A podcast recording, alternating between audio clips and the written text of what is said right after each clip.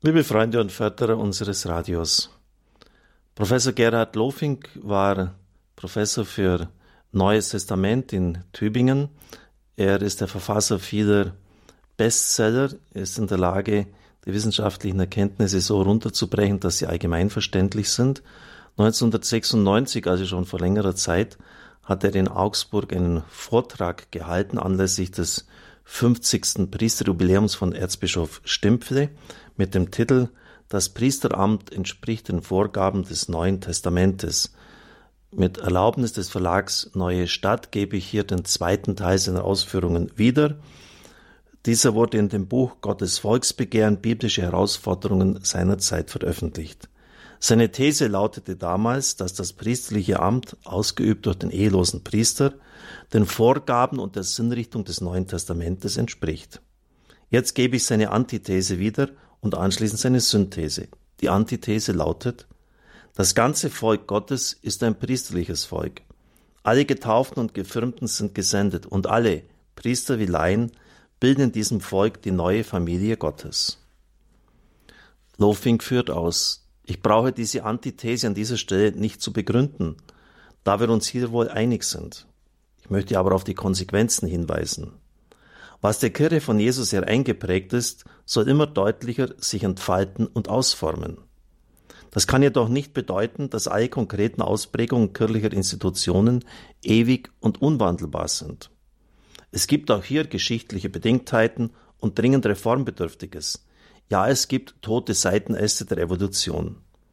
So gehört es mit Sicherheit nicht zum Wesen der Ehelosigkeit des Priesters, dass er als Single lebt. Im Gegenteil. Hier wird eine Existenzform unserer Gesellschaft unreflektiert übernommen, die mit der Kirche als der neuen Familie Gottes nichts, aber auch gar nichts zu tun hat. Und genauso wenig gehört es zum ewigen Wesen der Kirche, dass es für die Nachfolge Jesu einen eigenen Stand gibt, nämlich den Ortenstand. Dass hingegen den sogenannten Durchschnittschristen dem Verein, Verheirateten wie Unverheirateten, keine Form angeboten wird, die ihnen ermöglicht, in der Nachfolge Jesu zu leben. Wenn Sie schon von den Vorgaben sprechen, die Jesus dem Volk Gottes für immer eingestiftet hat, dann doch auch von dem, was es seinen Nachfolgern und Nachfolgerinnen verheißen hat. Er zitiert dann Markus 10, 29 folgende. Wer Haus, Brüder, Schwestern, Mutter, Vater, Kinder oder Äcker um meinetwillen und um des Evangeliums willen verlassen hat, der wird dafür das Hundertfache erhalten. Schon jetzt in dieser Welt Häuser, Brüder, Schwestern, Mütter, Kinder, Äcker, wenngleich unter Verfolgungen. Wo wird es heute wahr, dass jeder, der Priester geworden ist und auf die Gemeinsamkeiten der Ehe verzichtet hat, dafür eine Gemeinde findet mit Hunderten Müttern, Brüdern, Schwestern und Kindern? Das war doch von Jesus real gemeint. Und wo wird es wahr, dass sich Eheleute über ihren normalen Beruf hinaus der Kirche mit ihrem ganzen Leben zur Verfügung stellen können, ohne dass ihre Familie dabei zu kurz kommt? Weil sie Hilfe haben und getragen sind von hundert anderen, von jener neuen Familie, die Jesus gemeint hat. Vielleicht gibt es aber das doch. Und wo es das in der Kirche schon gibt, wie eine zarte und noch ständig gefährdete Pflanze, zeigt sich etwas Merkwürdiges. Dann wird plötzlich deutlich, dass auf dem Boden der Nachfolge zwischen verheiratet sein und nicht verheiratet sein kaum mehr ein Unterschied besteht. Die Priester leben dann nicht mehr allein und die Eheleute nicht mehr nur für sich und ihre eigenen Kinder. Und es zeigt sich dann, dass die Not der Verheirateten genauso groß ist wie die Not der Priester und dass die Freude der Priester genauso groß ist wie die Freude der Verheirateten. Und es zeigt sich dann schließlich, dass sie gegenseitig ihre Lasten tragen können und es einfach nicht stimmt, dass die Nachfolge Jesu eine unerträgliche Last sei. Ich hatte Markus 10 zitiert. 100 Häuser, 100 Brüder, 100 Schwestern, 100 Mütter, 100 Kinder, 100 Äcker. Seltsamerweise werden im Nachsatz die Väter nicht mehr genannt. Das kann kein Zufall sein. Die Väter stehen in diesem Jesuswort für den Patriarchat, für die alte Gesellschaft, in der allein der Mann herrscht und bestimmt. Jesus hat seine Kirche nicht als Männerkirche gewollt. Er wollte nicht die Herrschaft der Väter, wie sie im Orient selbstverständlich war. Dass der Priester Mann sein muss, weil er Christus abbilden soll, kann also keineswegs Männerherrschaft bedeuten. Der Priester darf vom Neuen Testamente gerade nicht der sein, der alles verfügt, alles weiß, alles kann und alles beherrscht. Er ist die Verdichtung, das Zeichen des dienenden Jesus inmitten seines Volkes. Ihm ist aufgegeben, in persona Christi, also in der Person Christi, vor der Gemeinde zu stehen. Aber das heißt nun eben nicht, dass es neben ihm keine anderen Begabungen, keine Charismen, kein Heilswissen mehr gäbe. Er steht inmitten vieler anderer Frauen und Männer, die ihr Können und ihre Erfahrung in den Aufbau der Gemeinde einbringen. Ich glaube, dass die Feministinnen mit ihrer Rebellion gegen eine reine Männerkirche recht haben. Aber ihre Therapie ist grundfalsch. Die Therapie darf nicht heißen, alle Unterschiede nivellieren, alles Seinhafte der Schöpfung plattwalzen, sondern lebendige Gemeinden, in denen es viele Charismen gibt und Möglichkeiten der Nachfolge für alle. Unter dem Punkt Antithese wäre noch vieles zu sagen.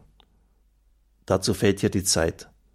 Aber es ist wohl schon deutlich geworden, wir dürfen uns nicht einbilden, so wie die Kirche heute ist, so wie unsere Gemeinden heute sind, wäre schon das erreicht, was Jesus der Kirche eingestiftet hat. Und wie könnte nun drittens die Synthese aussehen? In welche Richtung sie gehen müsste, ist schon angeklungen. Ich möchte über die notwendige Synthese deshalb nicht mehr nur theoretisch reden, sondern zum Schluss einfach ein Bild vor die Augen stellen.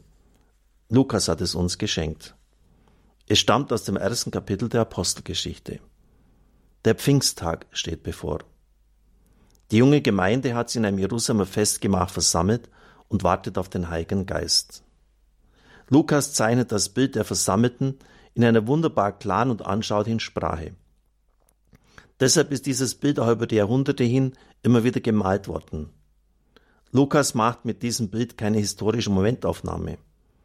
Er stellt der Kirche vielmehr ein Urbild vor Augen, eine Präfiguration, an der sie stets Maß nehmen soll. Was zeigt das Bild? Es zeigt zunächst einmal die Zwölf. Ihre Zahl ist durch die Zuwahl des Matthäus wieder vervollständigt worden. Denn sie sollten ja der Anfang und die Mitte des endzeitlichen zwölf Stämme Volkes sein. Die Zwölf sind von Jesus gesandt, Israel zu sammeln. Sie verkörpern also das Amt. Sie sind die Mitte der Versammlung, die Mitte der Ekklesia. Ihre Namen werden eigens genannt.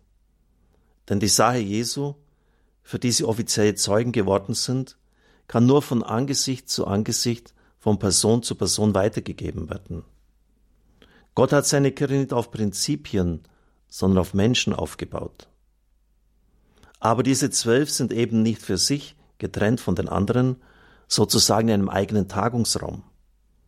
Um sie herum sind die anderen insgesamt 120 Personen. Es ist also eine überschaubare Versammlung. Jeder kennt jeden. Jeder kennt die Schwächen, die Sorgen, die Not und auch die Freude der anderen. Wichtig ist nun, dass Lukas, bei dem jedes Wort überlegt ist, nach der Aufzählung der Namen der Zwölf als erstes von den Frauen spricht und von Maria, der Mutter Jesu. Er meint vor allem die Frauen, die Jesus genau wie die übrigen Jünger schon von Galiläa her gefolgt sind, die sich seiner Sammlungsbewegung angeschlossen hatten und seine Sache mit ihrer ganzen Kraft unterstützt hatten.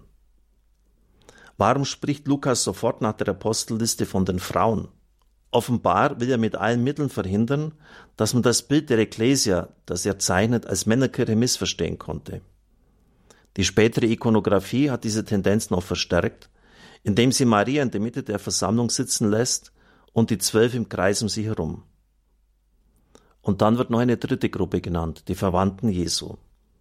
Auch sie sind jetzt dabei, obwohl es noch gar nicht so lange her ist, dass sie versucht hatten, die öffentliche Wirksamkeit Jesu zu unterbinden und ihnen häuslichen Gewahrsam zu nehmen. Lukas will damit sagen, der Tod und die Auferstehung Jesu haben alles verändert. Die Kirche als neue Schöpfung Gottes beginnt und in ihr fügt sich auch die natürliche Familie in die neue Familie der Kirche ein, sodass auch sie verwandelt und erlöst werden kann. In diesem Bild des Lukas steckt eine ganze Amtstheologie. Das apostolische Amt nicht über der Kirche, nicht neben der Kirche, sondern inmitten der einen Versammlung, eingebaut in das neue Leben einer neutestamentlich gefügten Gemeinde. Denn was Lukas da schildert, ist ja nicht nur eine Gebetsversammlung, die sich zu einer halbstündigen Novene am Abend getroffen hat. Es sind Menschen, die ihr Leben miteinander teilen und ihre Lasten gemeinsam tragen. Die Amtsträger bleiben Amtsträger, aber sie leben mitten in der Gemeinde und haben ihr Leben mit dem Leben der Gemeinde verknüpft. Dann, aber auch nur dann, kann das Jesu-Wort vom sanften Joch und der leichten Bürde wahr werden. Dann wird es allerdings auch wahr.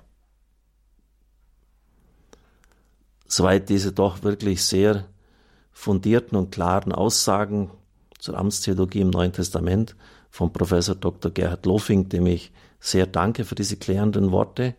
Ja, klar, Jesus hat die zwölf berufen, es waren Männer, aber es sollte eben keine reine Männerkirche sein. Das zeigt das Bild in Apostelgeschichte 1 sehr deutlich.